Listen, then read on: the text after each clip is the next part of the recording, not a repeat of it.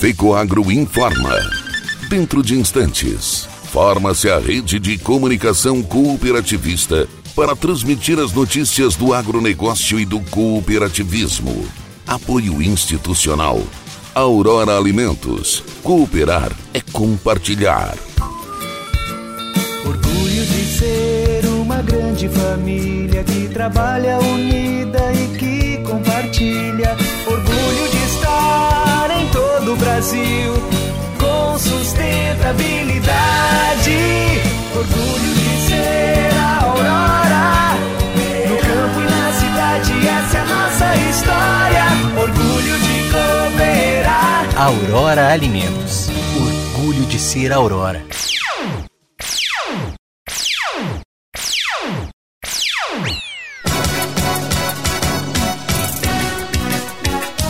Fórum Mais Milho 2022 será debatido em live do canal Rural hoje. Divulgados os finalistas do primeiro prêmio ACI Sesc de Jornalismo. Alô, amigos de Santa Catarina, eu sou o Renê Roberto e estou começando mais um Agronegócio Hoje. Jornalismo rural diário da FECOAGRO para os cooperados do campo e da cidade.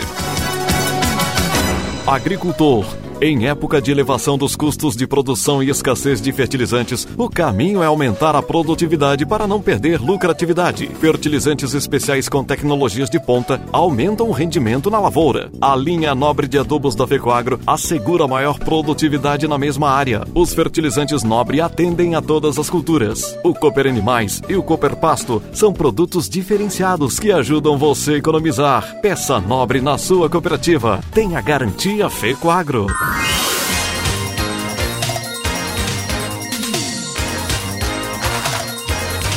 Agronegócio hoje. Hoje é terça-feira, 21 de dezembro de 2021. E essas são as notícias. A Associação Catarinense de Imprensa divulgou pelo seu perfil no Twitter os finalistas da primeira edição do Prêmio ACI Osesc de Jornalismo. 21 trabalhos de várias regiões do estado, distribuídos em sete categorias, foram selecionados entre os 358 inscritos. Os vencedores receberão um total de R$ 73.200 em dinheiro e os primeiros colocados em cada categoria serão agraciados com um troféu impresso em 3D. A coordenação do prêmio ACI Osesc de Jornalismo é dos jornalistas Edgar Gonçalves, Júlia Pitan e Alessandra Ojeda, diretores da ACI, com apoio da estudante de jornalismo Amanda Brandalize. Eles foram responsáveis por toda a organização, incluindo as regras e critérios de julgamento, além da checagem de toda a documentação. A solenidade de entrega do prêmio será no início de 2022, em data que ainda será definida pela diretoria da entidade. Durante o evento, a ACI irá atribuir um prêmio especial a jornalista, veículo ou entidade com relevante contribuição para a imprensa de Santa Catarina. A presidente da ACI, Débora Almada, disse que este é um momento importante para a história da Associação Catarinense de Imprensa e estamos todos muito felizes pelo trabalho realizado. Foram meses de estudos, montagem do júri, checagem de documentação, enfim, muitos processos envolvidos na criação de um prêmio desta envergadura. Mas os resultados mostram que o lançamento do prêmio foi uma decisão acertada. Temos um panorama muito bom da produção jornalística do Estado. Nos sites da ACI e da OSESC estão publicadas a relação dos finalistas em ordem alfabética do autor da inscrição em cada categoria. Proporcionar um Natal mais alegre para centenas de crianças e famílias, recheado de solidariedade e amor ao próximo. Este é o objetivo da campanha de Natal Abraça Cicobi, realizada pelo Cicobi Maxi Crédito. Engajada na campanha, as equipes da cooperativa arrecadaram doações durante mais de um mês, itens que serão entregues para entidades que atendem famílias nas cidades onde a cooperativa atua em Santa Catarina e no Rio Grande do Sul. Ao todo foram 98 pontos de coleta entre agências, centro administrativo e supermercados parceiros, que resultou na arrecadação de 3.786 brinquedos, mais de uma tonelada de alimentos, além de caixas de chocolates e outros doces. A gerente de projetos sociais da Maxi Crédito, Tayana Hausner, ressaltou o empenho das equipes nas ações. Ela comentou que as estratégias de arrecadação partiram deles, os colaboradores. Tivemos, por exemplo, o engajamento no Rio Grande do Sul de três agências que se uniram e foram a um supermercado em busca de doações dos clientes. Em outras, foi feita a sensibilização em escola, também do associado e dos próprios colaboradores. Tayana explica que a campanha Abraça Cicobi é realizada pelo Cicobi Central Santa Catarina, Rio Grande do Sul e o Instituto Cicobi é motivador junto às cooperativas vinculadas no sistema. Depois de tanto empenho nas arrecadações, as equipes começaram a destinar os itens para as famílias e entidades beneficiadas em 34 municípios. Entre elas estão ONGs, igrejas, secretarias de assistência social, escolas, casas de acolhida e Lions. Ao todo, 4.200 pessoas serão atendidas com a ação. A contagem final do total de itens arrecadados será feita pelo Cicobi Central Santa Catarina, Rio Grande do Sul.